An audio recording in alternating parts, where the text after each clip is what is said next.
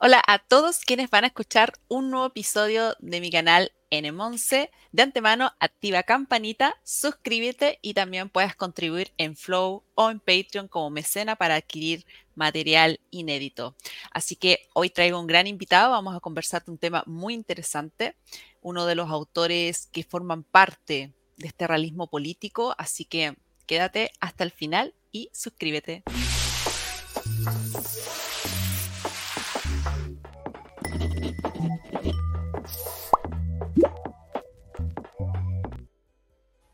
Y aquí estamos con el queridísimo profesor Jerónimo Molina, que es doctor de Derecho en la Universidad de, Complutense en España y es profesor titular de la Universidad de Murcia. Ha sido gran investigador y también cultiva el realismo político y la polemología, eh, estudios de grandes pensadores como el que tuvimos hace un tiempo de Julian Freud, principalmente Carl Schmitt, que es el del que vamos a hablar hoy, y de Raymond Agon, que son como eh, los tres grandes pensadores de este realismo político. Y claramente que saludarlo. ¿Cómo está, profesor? Muy bien, Niza. Muy agradecido de que vuelvas a contar conmigo, porque me parece que, que tu canal hace una tarea encomiable, llamando la atención sobre, sobre estos autores y sobre estas ideas, y particularmente en un momento complejo como el actual. O sea que por donde lo mire, muy agradecido y encantado. Un saludo. Sí, agradecía, profesor, porque eh, eh, uno de los de estos autores que, vamos a conversar eh, forma parte también de, lo que uno va aprendiendo y, que claramente muchas personas también tienen un, prejuicio con respecto a Carl Schmitt, ¿cierto? Es, todo va asociado como netamente al tema del nazismo y, mm, lo, lo recuerdo porque lo leí de Mark Lila, ya Los Pensadores Temerarios, y aparecía ahí la reseña de Carl Schmitt, eso fue mucho antes que tuviéramos el curso de Carl Schmitt. Y, mm, y, me parece que es importante, creo que tiene muchos planteamientos interesantes y que hoy en día es importante reivindicarlos. Y claramente que a la audiencia decirles que mm, eh, esto forma parte también de algo que usted va haciendo siempre en seminarios, en esos estudios eh, políticos que se hacen en Colombia. Por eso es que están estos grandes libros que usted muy amablemente me, regaló en su momento, Empresas Políticas, y este de Carl Schmitt, Derecho, Política y Grandes Espacios. Y este precisamente son varios artículos de los cuales usted hace también eh, su, su contribución y también en las traducciones de muchos de ellos, porque la gran mayoría están en alemán, en francés, Así que um, yo encantada de, poder conversar eh, de este gran pensador, profesor. Sí, eh, yo creo que tiene mucha razón al, subrayar, antes que nada, esa leyenda sulfurosa que acompaña a Smith. Y yo creo que lo, inmediato que hay que señalar es que solamente los grandes autores, solamente los grandes pensadores políticos eh, tienen detrás ese rumor, eh, esa crítica, también esa alabanza, porque indudablemente eh, Smith o Maquiavelo mm, han sido autores denostados, pero al mismo tiempo también estudiados, leídos con suma atención y naturalmente cuentan también con sus eh, seguidores, incluso con sus adictos. Y esto es una cosa que no debe escandalizar, forma parte de la propia realidad de lo político. el propio Smith entiende que hablar de, política es introducirse en una especie de selva, que es la selva de la opinión pública, y ahí todo es posible. Entonces, eh, conviene desde el principio señalar que efectivamente Smith tiene un periodo de compromiso o de aventura eh, política con el régimen nacional socialista, pero claro, estamos hablando de un autor que nace en 1888, muere en 1985 y el compromiso con el régimen dura treinta y pocos meses, ¿eh? desde mayo del 33 hasta finales del año 36, que es el momento en el que él decide retirarse mm, de la vida, digamos, eh, pública o de, digamos, el combate cotidiano. ¿eh? Queda un poco apartado en, labores más o menos eh, representativas, deja de escribir fundamentalmente sobre el derecho constitucional o sobre el derecho público interno y se dedica a otros asuntos. Eh, que eso esté bien o esté mal, eh, Julian Freud, que es un autor que yo aprecio mucho, conoce el caso en profundidad y en su opinión lo que pasa con el caso Smith es que comete un grave error de apreciación. Smith sabe quién es él, Smith tiene una clara conciencia de su valía intelectual, él se sabe superior a la media de juristas o de pensadores políticos de Alemania de los años 30 y probablemente con el error de pensar que él va a ser capaz de escribir el guion político o escribir, como se diría hoy, el relato del régimen nacional. Él se, se, inscribe en el partido en, en, mayo y eso ya supone una tacha para los, eh, para los propios nazis, que consideran que todos aquellos que se han inscrito en el partido después de mayo, perdón, después de, de la llegada de Hitler al poder a finales de enero del año 33, son todos unos advenedizos. ¿eh? Les llaman irónicamente los caídos en marzo, ¿eh? haciendo un juego entre los caídos en la guerra y también los caídos del, caballo, como, como, San Pablo. ¿no? Se han dado cuenta, se apuntan, pero los, los nazis eh, que son del partido antes de la llegada al poder los desprecian por considerarlos oportunistas. Y Smith es uno más entre los millones de alemanes que se inscriben en el, en el partido. No va a tener una labor tan destacada como se supone, aunque es verdad que hay un, hay un famoso artículo que es el que intenta justificar la noche de los cuchillos largos, el famoso artículo mm. que protege el derecho, que probablemente es el más grave de todos sus errores de apreciación. Pero, insisto, eh, fundamentalmente es un error de cálculo porque Smith lo que intenta en todo momento es conservar el orden y conservar eh, lo que se puede conservar del régimen de, Weimar. Y de hecho hasta, como seguramente sabes porque lo hemos comentado alguna vez, hasta el verano del año 32, incluso hasta, hasta el otoño de ese año, eh, Smith intenta por todos los medios que no acceda al poder ni el Partido Comunista ni el Partido eh, nacional Socialista. En legalidad y legitimidad, en el verano del 32, advierte que si el Partido Nacional Socialista tiene un 1% más, eso lo va a utilizar una vez que llegue al poder para cerrar la Constitución, aprovechándose la prima del poder y destruir desde dentro todo el sistema mediante lo que luego en los años 70 va a llamar la revolución legal, que eso es efectivamente lo que, lo que sucede. Pero yo creo que dicho esto, eh, para que se aprecie en su justa medida lo que supone esa contaminación de, Smith durante unos cuantos meses en una vida casi centenaria, a partir de ahí eh, yo creo que ya podemos tranquilamente pues hablar eh, sobre su obra, sobre lo verdaderamente trascendente para, en fin, ilustración de tus oyentes o, televidentes. Sí, de hecho, em, eh, particularmente resulta interesante el, comentar sobre Carl Schmitt porque ha tenido una fuerte influencia eh, en, España. Hay varios ensayos dedicados a, por varios profesores académicos de España que también hacen eh, esta, esta, alusión de, de Schmidt y, sus correspondencias. O sea, ese diálogo que tiene con Álvaro Dors, que, con Eugenio Dors, eh, con, muchos de los otros pensadores, eh, siendo no lengua nativa el español, logra eh, también interactuar, logra también transmitir y permitir que muchos de aquellos discípulos, aunque pudieran tener sus discrepancias, como con D, pudiesen tener esas discrepancias, hacen una gran contribución y hacen también un elogio a sus grandes postulados que resultan ser importantes eh, para el tema político, para el tema constitucional, para el tema de, estos conceptos de amigo-enemigo, eh, guerra justa, porque hoy en día están completamente diluidos y yo creo que mm, es importante, como usted lo había dicho, el reivindicar eh, la figura de Carl Schmitt y traerlo al presente, como trajimos al presente también a Julian Freud, porque particularmente mm, en esas correspondencias, en esa relegación que hace a su vida privada, ¿cierto? Después de retirarse del tema académico, eh,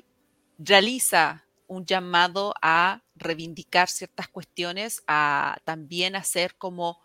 una retrospección acerca de, de, cosas que se cometieron en el pasado y lo que puede también venir en el presente. Entonces creo que en, ese llamado es que uno eh, invita también a las personas a leer a Carl Schmitt, eh, a sacarse un poco el tema de eh, ese prejuicio eh, casi vacío de decir, no, él contribuía al, régimen nazi, porque hay también una, una contribución que desde mi perspectiva tiene y, explica también por qué él hace como se puede interpretar por algunos, un elogio hacia este principio del nacionalsocialismo, particularmente en su crítica al liberalismo, ¿cierto? A esa sociedad liberal eh, en donde prácticamente para él, por ejemplo, cito textual, dice, el marxismo es solo una adopción del modelo de pensar liberal del siglo XXI. Y creo que de eso, eh, él, de sus postulados, creía, y por eso que yo creo que después eh, fue su decepción, ahí usted me corregirá si, si es que mi, mi, mi visión de lo que hago es correcta o no, pero es ahí donde efectivamente eh, quedan completamente eh, divididos sus planteamientos, lo que él pensaba que podría ser el nacionalsocialismo en su momento y que podría reivindicar cuestiones tan esenciales como el nomos que él escribe, como eso de la legitimidad, la legalidad, como una diferencia y lo que significaba también el derecho penal en sí. Claro. Es que eh, yo pienso que en, todo autor, en todo escritor político, de verdad importante, hay que distinguir entre dos, eh, entre dos facetas. Hay una cuestión que tiene que ver con las tomas de, con las tomas de posición política concreta, subjetiva, que en el fragor y en el combate de cada día, pues uno puede acertar más o menos. Y otra cuestión totalmente distinta es la capacidad de una inteligencia política para penetrar en las cuestiones esenciales o trascendentales de lo político. Entonces hay una, el propio Smith utiliza como título de un libro del año 39 en el que intenta eh, trazar una, raya hasta aquí he llegado yo, es el famoso posición un begrife, una cosa son, al menos yo lo interpreto así, las posiciones subjetivas de un autor, puede estar más o menos equivocado, más o menos acertado, y otra, su capacidad de penetrar en lo que llama Gianfranco Miglio las regularidad del, político. Y yo creo que a, partir de ahí es, mm, digamos, más razonable y también más justo evaluar la, competencia de un, autor. Es verdad que Smith, eh, tú lo has, lo has, vuelto a, señalar, eh, se hace una determinada interpretación de lo que supone el régimen nacional socialista pero evidentemente no porque él sea un nazi, porque eh, esto se ha convertido para muchos intelectuales, eh, sobre todo anti-smitianos, en una especie de modus vivendi. Hay un famoso, eh, bueno, un famoso que realmente es una serie de, una serie de libros de, de el filósofo francés, que tiene un odio africano hacia Smith. Es muy famoso su libro eh, un detalle nazi en el pensamiento de, Smith, como si Smith fuera solamente, solamente eso, cuando lo más importante en Smith es que intenta, como, como un nacionalista alemán que es, eh, defender a la nación alemana, que es más importante, y esto yo creo que se puede compartir sin ningún problema, es más importante que la propia, que la propia Constitución. Entonces, hay en, en todo su pensamiento se puede ver una, una evolución que está marcada siempre por el intento de defender eh, a la nación alemana, eh, que ha salido maltrecha de la Primera Guerra Mundial, y esa defensa de la nación alemana va acompañada de una reivindicación permanente de lo político. De modo que en un primer momento esa reivindicación de lo político pasa por una interpretación muy concreta del artículo 48.2 de la Constitución de Weimar, el famoso la famosa dictadura del, presidente del, del RAI, eh, que es simplemente eh, aprovechar los resortes de la propia Constitución para defender la Constitución. Eh, Smith ha definido de una forma sintética y, absolutamente brillante cuál es el contenido, cuál es el sentido de la, de la, dictadura comisaria que tiene origen romano. Es suspender la Constitución precisamente para defenderla. Y él va a reivindicar esa interpretación del famoso artículo 48.2 de la Constitución de Weimar justamente para defender a la nación alemana y para defender a la constitución de, Weimar, que es una constitución que tiene muchos huecos, como se va a ver en el año 33, porque va a ser muy fácilmente desmontada por el régimen nacionalsocialista. Cuando esa interpretación de la, de la dictadura comisaria no es suficiente, vamos a encontrar que Smith reivindica también lo que se llama el Estado total, que es una fuente mayúscula de confusión. Cuando Smith habla del Estado total, eh, sobre todo a partir del año 29, porque es un concepto que él toma de Italia, en Italia habla Mussolini del Estado totale, y él le va a dar una vuelta a esa idea del Estado total, y su idea del Estado total no tiene nada que ver con la idea de, de Mussolini o del fascismo italiano. Él plantea la idea de un Estado total en sentido eh, cualitativo como un Estado que sea capaz de liberarse de las trabas de los poderes indirectos, ¿eh? de ese pluralismo social enfermo. Hay un pluralismo social sano, pero lo hay también enfermo, y ese pluralismo social enfermo es el que impide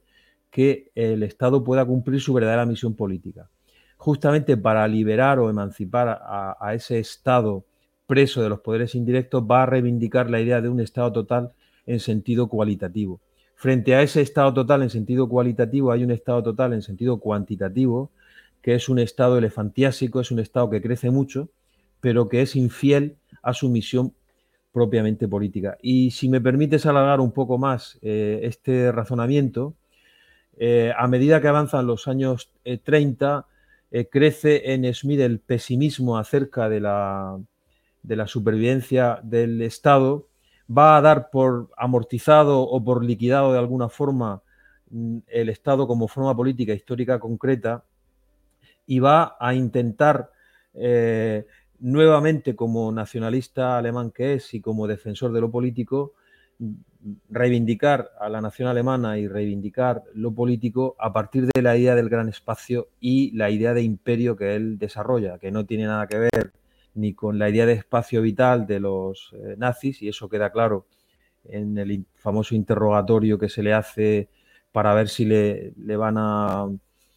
a, procesar en Nuremberg y demás, y sale sin ningún problema, sale indemne, porque no tiene nada que ver con la idea de espacio vital, y al mismo tiempo lo que pretende es, cuando habla de la idea de imperio, fijar la importancia que tiene el carácter irradiante o el carácter rector de una determinada idea política que él utiliza precisamente frente al universalismo de las potencias eh, anglosajonas. Y, como había señalado al principio, mm, todo esto y el resto de su obra es verdad que ha tenido una recepción particular en España ya desde los años 20. Lo interesante es que a diferencia de la recepción contemporánea, que es una recepción que está muy centrada pues en los estudios de doctorado, en la elaboración de tesis doctorales, es decir, en, unos planteamientos puramente academicistas que reducen a, Smith a un pensador político, yo diría, vulgar. Hasta hace 20 años, un poco más, la recepción de Smith ha sido una recepción mucho más, por así decirlo, dura. Eh, se ha leído a Smith, se ha discutido sobre Smith eh, precisamente porque se consideraba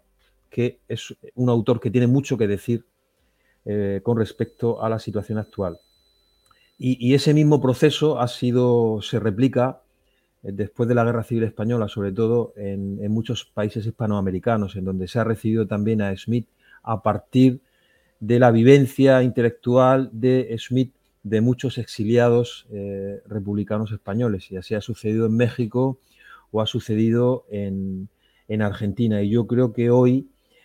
al menos en los grandes países hispanoamericanos, estoy hablando de Chile, estoy hablando de Colombia, del Perú,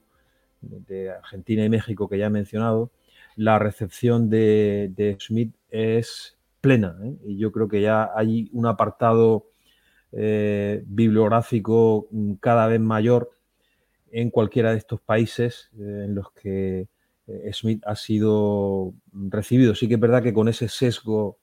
eh, academicista que a veces nos hace plantearnos si realmente Smith es un autor tan importante porque evidentemente no todas las tesis que se escriben y no todos los libros que se publican eh, son realmente valiosos. Sí, efectivamente quería enfatizar aquello que, señala con respecto a, Schmidt porque siendo un autor que escribe en un contexto eh, determinado en la cual uno puede decir, bueno, hay, hay, otros, hay otra geografía, hay otros desenlaces que, se, que comienzan a,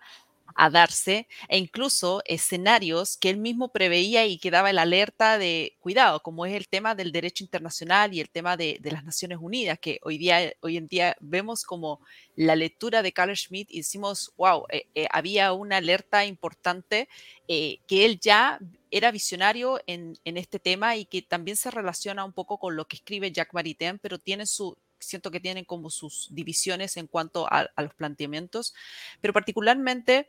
eh, me resulta interesante y me resulta que importante que la gente conozca de Carl Schmitt eh, porque hay mucha elaboración de sus planteamientos que hoy en día no son conocidos o son tergiversados cuando se escucha, por ejemplo, el tema de la teoría del partisano. Y a mí me parece realmente importante porque él hace una división, eh, hace una catalogación eh, en base al elemento telúrico y, y de, de vital importancia, sobre todo con el contexto de lo que significa el Estado, que usted bien señalaba, eh, ese Estado, hasta qué punto va a poder llevar a cabo una, una, fuerza férrea al concepto de soberanía y sobre todo responder frente al tema revolucionario que también se, se contrapone con ese concepto de, de amigo-enemigo y que hoy en día eh, comenzó a ser criminalizado y comienza a cambiar la esfera del concepto de guerra. Ya uno no puede hablar de guerra, se habla de conflicto. Y una cosa bastante peculiar porque al cambiar el lenguaje también te cambia la realidad de las cosas. Entonces, traer a Smith a, a, la actualidad resulta ser un poco impactante para muchas personas porque Smith también eh, hace una elaboración importante de conceptos básicos y conceptos claves en la filosofía política. Entonces, cuando uno lee a Schmidt, eh, y en eso quería eh, enfocarme con, este, con este pasaje sobre su, pensamiento, porque hay un concepto esencial que considero eh, relevante en, en, lo que podemos charlar, porque es el concepto de decisión. A mí me resultó interesante ese, ese concepto de decisión porque va a raíz también del estudio que también lo mencionó del tema del concepto de dictadura. ¿Qué es la dictadura? Eh, ¿Cómo la ve? ¿Cómo la visualiza Carl Schmitt? Y, creo que también es importante porque también tenemos un sesgo cuando comprendemos el concepto de dictadura en sí. Y, y me parece interesante de que eh, esa dictadura que él divide en comisarial y en soberana, cuando él, y cito textual, dice, la dictadura no implica necesariamente absolutismo y arbitrariedad, sino la implantación de un nuevo régimen. Y creo que de ahí podemos eh, hacer un pequeño, un pequeño análisis de, de, ese concepto tan importante en Schmidt, sobre todo en estos tiempos, porque hoy tenemos marcado eh, eh, ese concepto de dictadura eh, en la cual hemos perdido un poco su, sentido ontológico, su sentido real o genuino, como se puede decir. Sí, hay, hay en Smith, desde luego, el alumbramiento de, determinadas categorías que han tenido una influencia extraordinaria a lo largo de todo el siglo XX y, la siguen teniendo. Tú has mencionado la, la, transformación de la idea de enemigo, que es capital. ¿eh? Y es, curiosamente, es uno de los conceptos peor entendidos y peor interpretados de, Smith. Smith nunca dice que la única finalidad de la política es eliminar a los enemigos. ¿eh? Eso es un invento que probablemente tiene eh, su, causa remota en la lectura interesada que hace precisamente quien era amigo suyo, Germán Gela, y, de hecho a, raíz de esa lectura sesgada e interesada que hace Germán Gela, se enfría la relación entre ambos. ¿eh? Lo que señala Smith no tiene nada que ver con la aniquilación del enemigo. De hecho, sería más bien todo lo contrario. ¿eh? La política la tienes que hacer con tu enemigo, de modo que si eliminas o aniquilas a tu enemigo, ¿con quién vas a hacer, en su caso, mm, la paz? Y, hay, en ese sentido, una advertencia tremenda de, de Smith en contra de la, de la criminalización del enemigo. O sea, al enemigo no se le puede tratar como a un ser odioso o como a alguien que está fuera de la humanidad, porque a partir de ahí parece que estaría justificado eh, cometer con él los mayores atropellos y utilizar cualquier medio indiscriminado para acabar con su vida. Y Smith nunca dice eso, todo lo contrario. Está presente siempre en él el respeto al enemigo y eso se traduce, por ejemplo, en su interpretación del derecho internacional de la tradición europea, del jus gentium, en el que considera que todo enemigo es un enemigo justo. ¿eh? Eh, y, ese es uno de los grandes, eh, digamos, uno de, de, las grandes contribuciones de Smith al, derecho internacional, esa idea de que la guerra justa es justamente una corrupción de toda esa tradición del Jus Gentium europeo, porque la idea de la guerra justa es que hay un enemigo injusto y contra él son legítimos, ilícitos, cualquier medio de, acción. Y eso es una cosa que él, desde luego, no, no acepta. Eh, en conexión con todo esto, indudablemente está la idea de la dictadura y la idea de la, decisión. Eh, Smith ha calado, ha descubierto, aunque una vez que Smith lo formula, estamos ante una de esas, como dice Julian Freud, una de esas verdades, eh, banalidades superiores, incluso banalidades olvidadas que, a la que se refiere en otro texto de, Freud menos conocido. En, el fondo, cuando, cuando Smith dice en teología política que no es quien decide sobre estado de excepción, está incidiendo en los aspectos decisionistas de la política, pero no porque él se lo invente, porque Smith no inventa una política distinta a, a toda esa política que se deduce casi de una manera matemática de la doctrina constitucional de Kelsen. Eh, Smith no se está inventando que existe la decisión, eh, es que existe, eh, existe, es el alma de la soberanía, es precisamente la decisión. Y precisamente porque existe la decisión es posible concebir la suspensión de la Constitución justamente para defenderla, que esa es la misión que tiene la, dictadura comisaria romana. Y además, eh, el propio liberalismo a lo largo del siglo XIX ha ido incorporando en las constituciones la regulación de la situación de excepción o la situación del estado de sitio. El, el liberalismo probablemente ha renunciado a la utilización expresa del concepto de, dictadura porque es un concepto durante muchísimo tiempo difamado, ¿eh? pero uno puede difamar el concepto de dictadura, que es un momento denso del mando, uno puede difamar el concepto de enemigo, pero el enemigo está ahí, eh, real o virtualmente, acechante, y la posibilidad de que el mando se exprese de un modo eh, singularmente intenso también existe ahí con independencia de que se haya proscrito de los textos constitucionales la expresión dictadura, pero en la práctica eh, cualquier constitución eh, liberal o demoliberal comprende algún artículo que sirva de cierre a esa situación excepcional que es imposible eh, prever. Y ahí está la interpretación que hace el artículo 48 de la Constitución de Weimar o el artículo 16 de la Constitución francesa del año 58 que va precisamente en el mismo sentido y que probablemente a través de, René Capitán se inspira en la construcción smithiana de, la, de esa dictadura comisaria.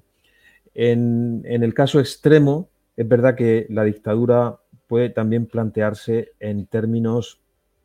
eh, soberanos y es precisamente lo que, lo que Smith descubre estudiando todo el proceso de la Revolución Francesa, la posibilidad de que llegado un punto la, dictadura sirva para remover un régimen caducado y el establecimiento de otro nuevo. Otra cosa es el signo o el sentido de ese nuevo régimen. Y lo que opera como una suerte de concepto trascendental detrás de esa idea de soberanía, detrás de los estados de sitio y excepción, que también ha estudiado Smith precisamente eh, unos años antes de, escribir su gran libro sobre la dictadura. Es decir, que es un, es un planteamiento constante en Smith, esa mirada eh, acerca de la situación excepcional, ¿eh? que bien sea con sus textos de finales de los años 10 sobre los estados de sitio y excepción, el libro sobre la dictadura, la reflexión sobre el estado total. Como digo, todo eso forma parte del mismo concepto y, el, y la idea trascendental que hay detrás es justamente el problema de la decisión que existe, como decía, y con esto termino, con independencia de que se quiera aceptar o no. ¿eh? Eso es algo que forma parte de la propia estructura de la realidad y hace muy mal el liberalismo de ignorar eh, todas esas constantes o todas esas regularidades políticas porque eh, de esa forma se veta a sí mismo la posibilidad de afrontar los grandes desafíos constitucionales de nuestro tiempo, como puede ser, y ese es uno de los más importantes, justamente el asalto por vías legales de la Constitución y a partir de ahí utilizar los propios resortes constitucionales para cancelar la Constitución y poner en marcha un, régimen nuevo. Así es. Em, yo creo que ese, ese tema del, de, del concepto elemental de decisión, eh, creo que em, resulta realmente em, injundioso para esto, estos elementos de, la dictadura porque hay una desvirtuación en cuanto a comprendemos el concepto de dictadura, eh, tenemos una predisposición hacia lo que ocurre políticamente, pero lamentablemente hoy en día eh, las situaciones son completamente diferentes a, las que tenía cuando escribe Carl Schmitt. Eh, Carl Schmitt hace también alerta a ciertas cuestiones tan esenciales como el Estado de Derecho. Y para él también era, era bastante eh, preocupante, y creo que es lo que pasa hoy en día, que el Estado de Derecho prácticamente se aplique en todos los regímenes, porque eso resultaba ser completamente eh, irreconciliable, sobre todo cuando hablábamos del sentido de, de soberanía, el sentido de democracia, y que tú pudieras hablar de un Estado de Derecho cuando estabas cometiendo una vulneración, por ejemplo, de derechos humanos o cuando estaba en el régimen fascista o en el régimen comunista y tú efectivamente podías hablar de Estado de Derecho. De, hecho, hoy en día se habla de Estado de Derecho, se habla de tema de democracia y, claramente que eso diluye los aspectos esenciales por las cuales se escribe en términos políticos. Entonces, eh, eso me parece eh, de vital importancia, por eso que quise eh, centrarme en ese, en ese tema, porque también hay una, una forma que se enseña, y eso lo habíamos conversado en algunas clases, em, en torno a este tema del Estado de Derecho, en torno a la legalidad y la legitimidad como conceptos distintos y que tiene que ver con la forma en que se enseña el derecho en sí. Porque no hay que olvidar que también Carl Schmitt, ante todo, escribe como un jurista, escribe eh, en, ese, en ese sentido, en ese tema académico, en ese tema de erudito, como jurista, eh, sobre aspectos esenciales del derecho y que se logran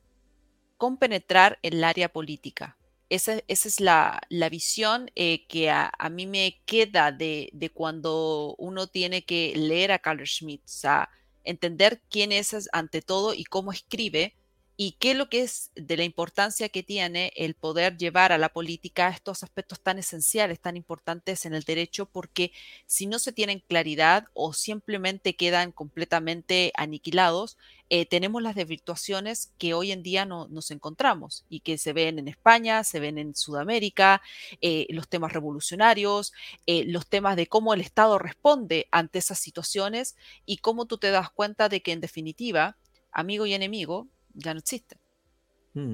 Sí, es verdad que un, concepto central eh, en el constitucionalismo moderno y sobre todo a partir de la Segunda Guerra Mundial es la idea de Estado de Derecho y cómo conseguir defender el Estado de Derecho frente a, una insurgencia que a veces es brutal y violenta, pero hay otra forma de insurgencia que es eh, aparentemente pacífica que Mm, trabaja por la subversión del orden constitucional y las categorías eh, smithianas son mm, sumamente útiles, dada su lucidez, para poner de manifiesto cuáles son los riesgos fundamentales que está corriendo hoy el Estado de, Derecho. Sin ir más lejos, mm, en los últimos meses eh, el Estado de Derecho es, un concepto que está perdiendo con a una velocidad vertiginosa su sentido en, España, precisamente porque se, está están utilizando en España todos los resortes legales justamente para eh, desvirtuar el sentido del Estado de Derecho, para desvirtuar el sentido que tiene la Constitución española vigente, el 78, como una decisión fundamental que diría Smith, una, la Constitución en sentido eh, positivo. Eh, se están utilizando todos los recursos, se está colonizando el, Tribunal Constitucional, eh, se intenta colonizar, aunque todavía no lo han conseguido, el Consejo General del Poder Judicial, que es el órgano, digamos, de, máxima autoridad de la judicatura. Evidentemente, en razón del sistema parlamentario, también el poder legislativo depende en nuestro régimen del poder ejecutivo, de modo que hay como un cerco a esa sana división de poderes y que no está de más recordar esa crítica o esa revisión crítica que hace Smith del, parlamentarismo, diciendo algunas eh, verdades que afectan al fondo de lo que es el régimen parlamentario. Es verdad que el, régimen presidencialista es totalmente distinto, pero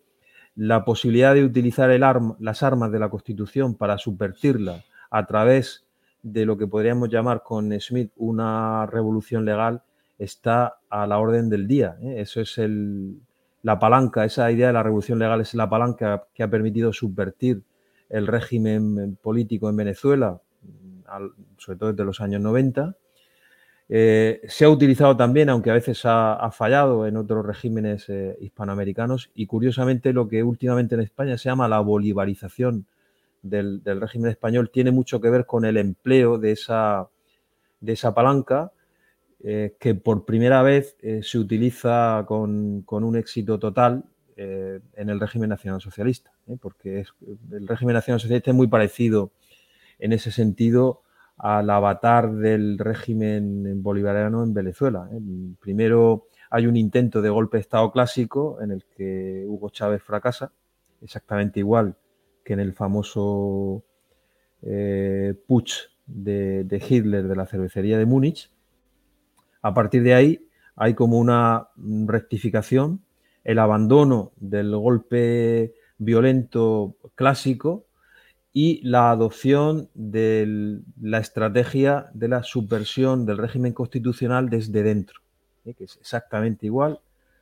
que va a suceder en, Venezuela, en aquella toma de posesión tremenda de, Chávez, en la que jura sobre la constitución moribunda, etcétera. Lo demás ya, ya es historia. pues ese es el modelo eh, nacionalsocialista que se intenta explotar y curiosamente la ingenuidad liberal o la ingenuidad demoliberal lleva a despreciar las enseñanzas de Smith, al que se reduce erróneamente a una especie de patrón o maestro de, tiranos, si no es así, ya le sucedió lo mismo a Maquiavelo, ya le sucedió lo mismo a, a Wilfredo Pareto, a Mosca o a los neorrealistas italianos, y no tiene nada que ver con, esa, con ese magisterio del, tirano, ¿eh? sino que es una crítica rigurosa y seria del orden demoliberal que precisamente nos puede dar las armas para defenderlo frente a esta subversión eh, legal, aparentemente. Sí, muy interesante, profesor. Em, yo invito a la gente también a, leer sobre Carl Schmitt, a, ver, hay muchas correspondencias, yo creo que eso es también interesante, muchas cartas eh, que se escribe con, autores como De Ors, que uno lo leyó en Derecho Romano, ¿cierto? Eh, hay mucho también de, en, cuanto a la literatura española, principalmente, em, y de académicos que tratan de ir reivindicando eh, cada planteamiento, cada, cada noción que hace Carl Schmitt eh, en su lengua nativa y que gracias a Dios ha tenido traducción al español, así que se puede encontrar muchísima bibliografía muchas de las correspondencias también que usted amablemente también hay muchas de ellas que ha hecho las traducciones. Y de hecho eh, es interesante también porque eh, hay, toda esa correspondencia está, está custodiada, y eh, está disponible para poderla, para poderla ver Y yo encuentro que eso es, genial porque eso constituye parte también de, nuestra historia, el poder apreciar eh, eso como un tesoro, en definitiva, que es lo que escribe un autor. Eso es lo importante y que hoy en día también ha estado, se ha ido perdiendo y se quiere como eliminar cuestiones que forman parte también ya sea una escultura, ya sean cartas, ya sean los textos que, se escribieron, las primeras ediciones, y mucho de eso eh, está eh, sobre la base de esta suerte de culto a, lo, feo, culto a, la destrucción de, lo que es nuestra historia. Sí, sí, bueno, ahí es verdad que eh, todo el legado de Smith se custodia en el archivo de Renana y Westfalia, antes estaba en Düsseldorf, ahora está en, en Duisburg, y es verdad que es una fuente preciosa para el estudio de, Smith, eh, más allá de que la parte fundamental de su obra prácticamente ya está traducida toda al, español con una extraña salvedad, que es el libro que dedica al, al, gran espacio, que es el último de los grandes libros de Smith que no está traducido. Estoy pensando incluso que como Smith no solamente es un jurista, sino que también tiene una beta eh, eh, de, literato. Hace apenas unos meses se, editó en, Chile, en la editorial Cantacura, un librito interesantísimo de su juventud, que es el, libro que es una sátira sobre los académicos que escriben diarios, que se titula Los, los Buribuncos. O sea que que seguramente es un libro, la tirada no fue especialmente larga, pero mm, precisamente la persona que lo ha editado está ahora haciendo una pasantía en, un doctorado en, la Universidad de Murcia conmigo y, hay todavía ejemplares, o sea que para, quien te pueda escuchar desde Chile seguramente será fácil hacerse con un libro que es una auténtica joya por lo bien editado que está y mm. porque, bueno, me imagino que desaparecerá muy pronto de, de las librerías. Entonces, todo, todo eso envuelve al, personaje Smith y en el caso de la correspondencia es verdad que la más importante con un autor español es, como tú dices, con el romanista Álvaro Dors, aunque esa lamentablemente eh, ha aparecido solo en alemán. Luego hay correspondencia más breve con Javier Conde, con Fuello, que sí está traducida. Y queda algo todavía importante, a mi juicio, de, su correspondencia con escritores españoles, y que es una correspondencia muy nutrida, la, de, la que tiene con Luis Díez del Corral, un historiador de las ideas políticas, y con Enrique Tierno Galván, que fue un catedrático de Derecho Político. Luego, fuera de España, la, correspondencia de Smith, por ejemplo, con Junger,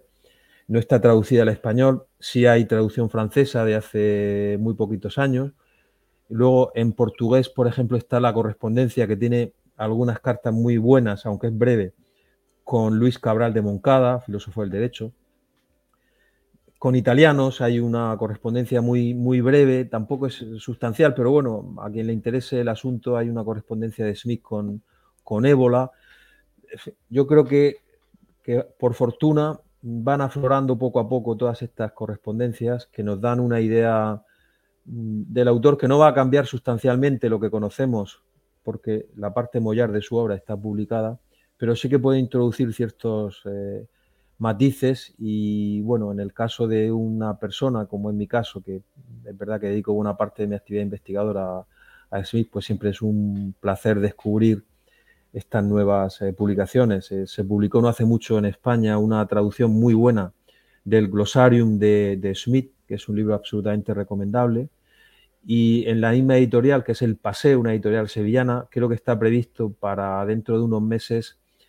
la publicación de una entrevista extraordinaria de los años 70, si no recuerdo mal, que se titula, mm, el título, no sé el título editorial que la van a dar, pero el título alemán es Mientras perdure el imperio. ¿eh? Es una conversación acerca del pensamiento de, Smith, del propio Smith, radiada en los años 70, que es absolutamente deliciosa y que se va y que está traduciendo y que yo creo que en los próximos meses va a aparecer. O sea que para el lector mm, hispanoparlante, la verdad es que Smith no debería ser un, arcano ni un misterio porque todo poco a poco felizmente se va publicando. Sí, vamos a ver si, vamos a ver si encontró ese libro de acá en Chile y, mm, y a ver eh, que también se vayan haciendo más difusión y que la gente también se vaya motivando en investigar. Yo agradecía, profesor, de, esta conversación y, también de, la pasión con la que dedica a, un autor tan importante, igual que como Julian Freud. Espero que podamos después conversar de, de Raymond Agon. Estupendo, con muchísimo gusto. ¿Eh? Sí, muchas gracias. Y gracias también por estar acá. Así que